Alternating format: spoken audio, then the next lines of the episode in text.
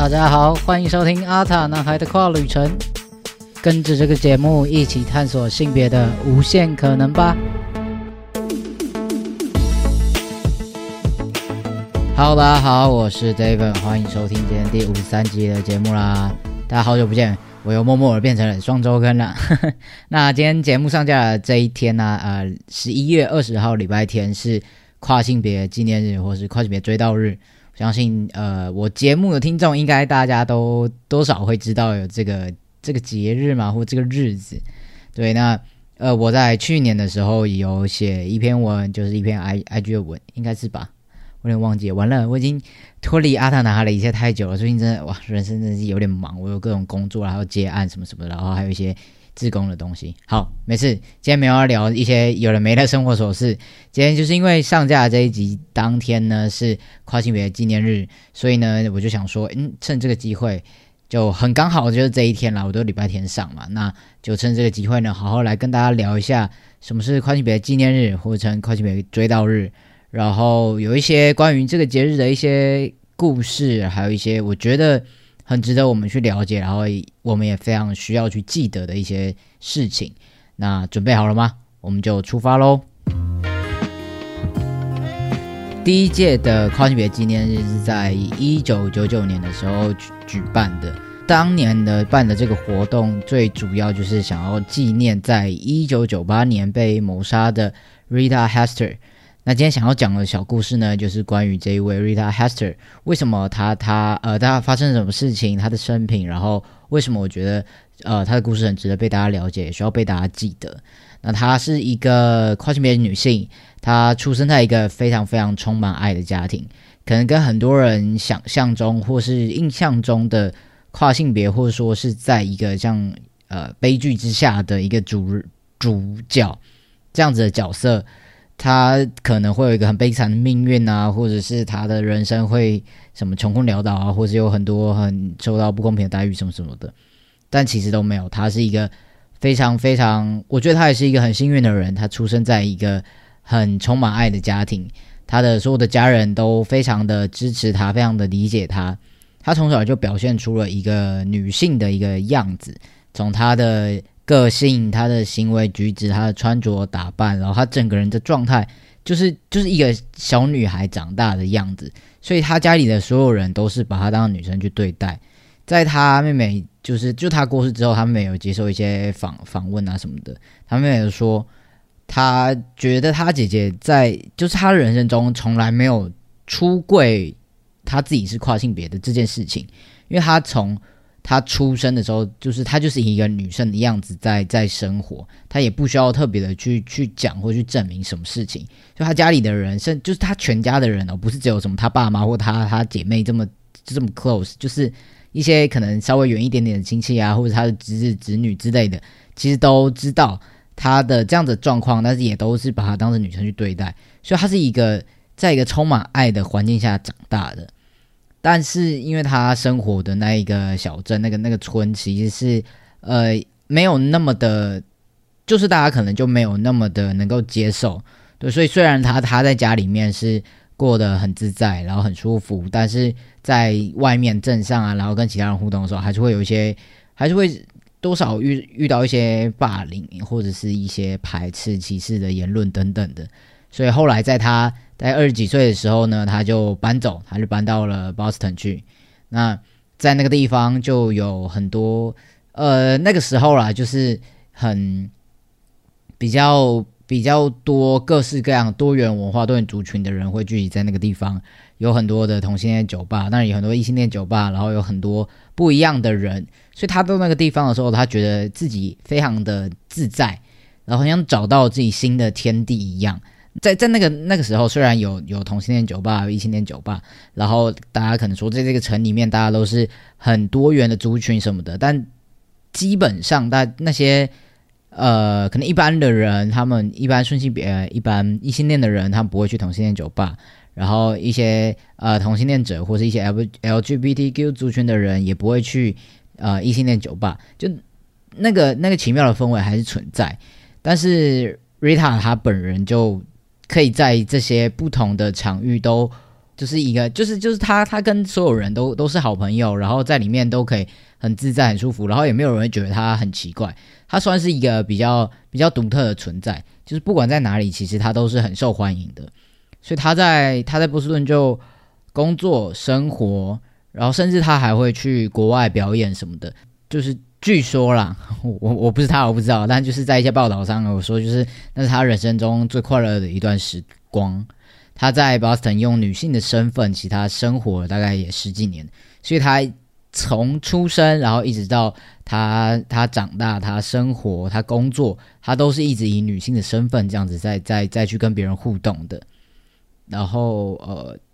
他也在那边交到了一个他呃人生中最最最棒的一个朋友，就他们非常非常的 close，做什么事情都在一起，然后呃一起生活，一起工作什么的。然后，但这一个人呢，是他的好朋友，是一个白人的女性，白人异性恋女生。对，所以这这样子的一个组合，其实也是非常的微妙、非常有趣的。那总之，呃，那个时候就会有一些人觉得说，哦，你是一个哦，顺带一提，Rita 她是黑人，对，所以呃，那时候就会有人说，哦，你这样子一个比较特殊身份的人，跟一个白人异性恋女性。呃，混混在一起的话，可能会被别人觉得你这样好像不太好，什么什么，然后可能会有一些引来一些非议什么的，对。但总之，他他还是很很做自己就对了。那悲剧还是发生的嘛，就是在一九九八年的十一月二十八号的时候，他呃他的邻居就 Rita 的邻居，就是听到说，哎，他家好像有一些争执的声音，然后就很大声，乒乒乓乓这样子，然后就赶快打电话报警，不知道发生什么事情。那等到警察赶到他家的时候呢，就发现他身中数刀，然后整个人倒在血泊之中，这样子，赶快把他送到医院之后，但还是救不回来，对，所以他就他就去世了。那这件事情一直到现在，从一九九八年他的呃谋杀案发生之后，其实每一年都会有一些记者啊，或是一些相关的人士会去采访他的妈妈或他的妹妹、他的家人。然后会去找很多相关的人物，试图厘清当年到底发生了什么事情。可是，一直到现在，这一起谋杀案还是没有找到凶手，还是不知道到底发生什么事。反正就是那一天晚上，他就呃被人发现，他就是就是被被被谋杀这样子。然后，呃，在这件事情在那个时候，其实引起了很多人的讨论跟关注。因为他啊，瑞塔在在那个那个地区算是就是小有名气，就大家都认识他嘛。然后像我刚刚前面讲，他不止在呃库尔社区里面很很很多人关注，很多人知道他，甚至在很多异性恋酒吧，就在不同的生活圈里面，其实大家都认识他。所以那时候他他去世的消息是蛮多呃大一点点的区域的报道，或是地方性的报道，都有在呃关注这件事情。但是重点就来了，那个时候对于他的死亡，对于这件事情的报道中，很多都还是用 “he him” 这个代名词去称呼他，甚至会去呃会去，因因为后来还会有就是他他妈妈他妹妹的相关的采访等等，然后他们就会找到 Rita 他的器皿。就是他，他以前那个很男性化的那个名字，但这个名字是他从来几乎几乎是从来没有用过，因为他从小就是在一个能够理解他的家庭长大嘛。然后后来一直到他到 Boston 生活的时候了，他也是用女性的身份，所以他那个名字几乎都没有用过。但是这在这样子这些报道当中，却还是一直不停的使用他的这个器皿，甚至在那个时候对于。所谓的跨性别，或是那时候叫做变性人，大家都会有一种呃，好像这些人就是就是有病，他们就是奇怪，所以他们被攻击，他们被谋杀是是很合理的。其实，在呃 Rita 的事情的前一年，其实才发生了一个也是跨性别者被谋杀的案件。然后那个时候的呃那个凶手辩护律师，他就是用跨性别恐慌，嗯，他是这样是这样翻吗？就是。呃，因为你你你你是跨性别者，然后你你是一个变性人，然后这这个族群很可怕，会让我觉得很害怕，所以我攻击你是我的正当防卫。然后他用这个东西，他的辩护律师就是那个凶手辩护律师，用用这个点去去做辩护，最后法官就是判，就是他没有就是杀人，他还是只有就伤害罪而已，因为跨性别会让他觉得很恐慌，让他觉得害怕，所以他的攻击是合理的。在那个时候，还是对于跨性别者是有这样子的想法，然后整个社会的氛围还是充斥着各种的刻板印象，甚至是偏见跟歧视。所以那个时候，Rita 的死亡会就带给整个跨性别社群有很很大很大的影响，因为他是一个算是大家那个时候在那那个地区是大家都认识的一个人，然后呃也算是某种嗯精神领袖的那种感，他没有到他站出来领导人，可是因为他他过得很自在，他很自做自己，然后他在各个地方都可以。过得很快乐，然后跟大家都变成好朋友，就让大家有一种觉得是，其实跨性别者也不是怪胎，然后大家都是正常人，大家都是一样的，然后我们都还是可以是好朋友，我们不是什么很奇怪的人，大概是这样子的一个存在。可是这样子一这样子一个人，却莫名其妙就被被攻击，然后被谋杀，这件事情对于当时的整个跨性别社群来讲影响很大，而且很很讽刺的是，就在他的事情的发生的前一个月的时候。因为他是十一月二十八的时候遇害嘛，在十月的时候，一九九八年十月的时候，有一个呃白人男生的同性恋者，他被呃反正就是被恐同的人攻击，然后虐待致死这样子。然后那个时候，整个全部的那种各种平权团体啦，然后各种报章杂志、各种媒体都大肆的在关注这件事情，然后说哦，这就是一个。恐同的人，然后怎样怎样仇恨的犯罪，然后什么什么，然后都大大讲这些事情，然后引起很大很大的关注，甚至这件事情最后是影响到二零零九年美国签署的那个仇恨犯罪防治法。我这是题外话，但但是我我我没有说，就是恐同这件事情是对的，或什么，或是报道这件事情是不好。但是在那个时候，就是才相隔一个月，然后大家对于同性恋的仇恨犯罪是这么样的关注，可是对于跨性别的。仇恨犯罪却是只字不提，甚至就是报道中还是就是疯狂的使用 “he him” 或者是他的呃器皿去去讲述这件事情，就说大家对于跨可能很多不理解，或者还是有很多偏见或者是歧视，就觉得这群人就是不正常的，或者是哦他就只是一个穿女装的同性恋者，所以好像跨性别不不不不是一个真实存在的族群，或者我们需要去关注的一个族群的感觉。就这件事情是非常非常的讽刺。那再加上就是我刚刚前面提到他的死，瑞塔的死带给跨性别社群有很大的影响，所以那个时候在他去世之后没多久，他的亲友，然后还有一些跨性别平权运动者，就决定办一场追思活动，然后去纪念他。那也在同时，他们呃一些倡议者也办了一个线上呃网络的。呃，算是一个网络计划吧，叫做 Remembering Our Dead，就是把他们去追溯回到一九七零年到一直到现在，然后一直到每一年每一年都去记录一下所有的呃跨性别者被谋杀或是遇害的这些人的记录，然后去把它呃像放在一个网站上面，然后去记录下这些人，不要被忘记，然后也让。后面的人可以去去去记得说，呃，有很多人他们在这条路上可能呃没那么幸运，然后遇到这样子的事情，那这些东西就是一直一直累积，所以可以去看到说，其实呃这些事情是一直在发生的。那在一九九九年，就是隔年他去瑞塔去世一年之后，就这些呃倡议家就办了跨性别纪念日。这就是第第一届的跨性别纪念日的算是由来吧。那就从一九九九年开始，然后就定在每年的十一月二十号。那原本一开始是只有那个呃美国在办这件事情嘛，然后慢慢慢慢的就扩及到全球，然后也让越来越多人去有这样子的一个日子，可以去纪念，可以去看到说，其实世界上还有很多很多。呃，这样子的仇恨犯罪是存在，然后是一直在发生的。欧洲跨性别平权组织 TGEU 从二零零九年开始就有进行全球性的大规模这样子的呃关于跨性别者或是多元性别者的仇恨犯罪的一个记录，然后再加上前面的 Remembering All That，从一九七零年开始慢慢慢慢每一年的主记录这样的，所以从一九七零到二零零九，然后一直到现在。其实从这些记录当中，我们可以看到，每一年每一年这些犯罪的案件，其实是一直一直在增加的。那增加的原因，其实我们也很难去去去讲说，哦，是不是为什么？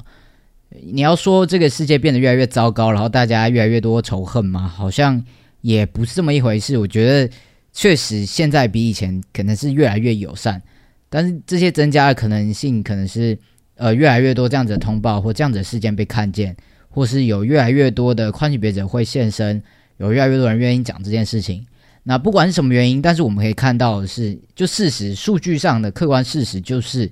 这些暴力、这些谋杀事件一直存在，而且逐年攀升。但就这些东西，而且呃，虽然是欧洲平权组织的做的调查，但它也有统计到亚洲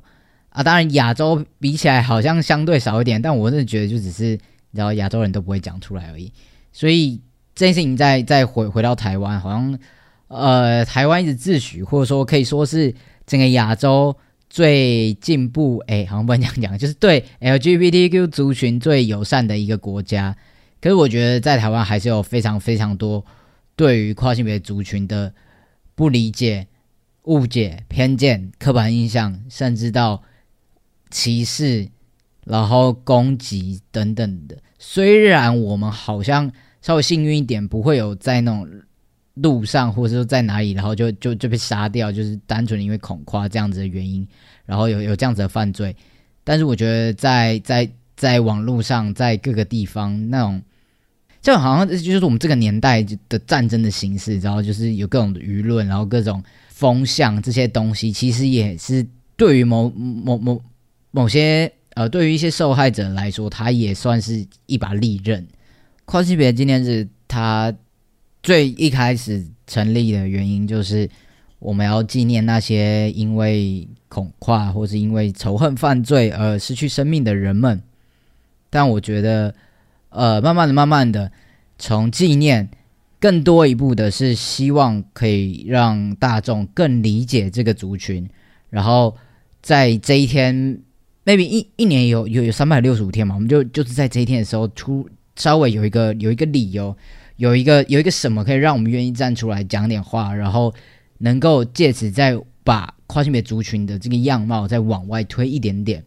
从我们只是纪念那些逝去的人，一直到往前看，我们可以做更多事情去防止这样的事情再继续的发生下去。这是我觉得跨性别纪念日一个很重要很重要的存在的意义。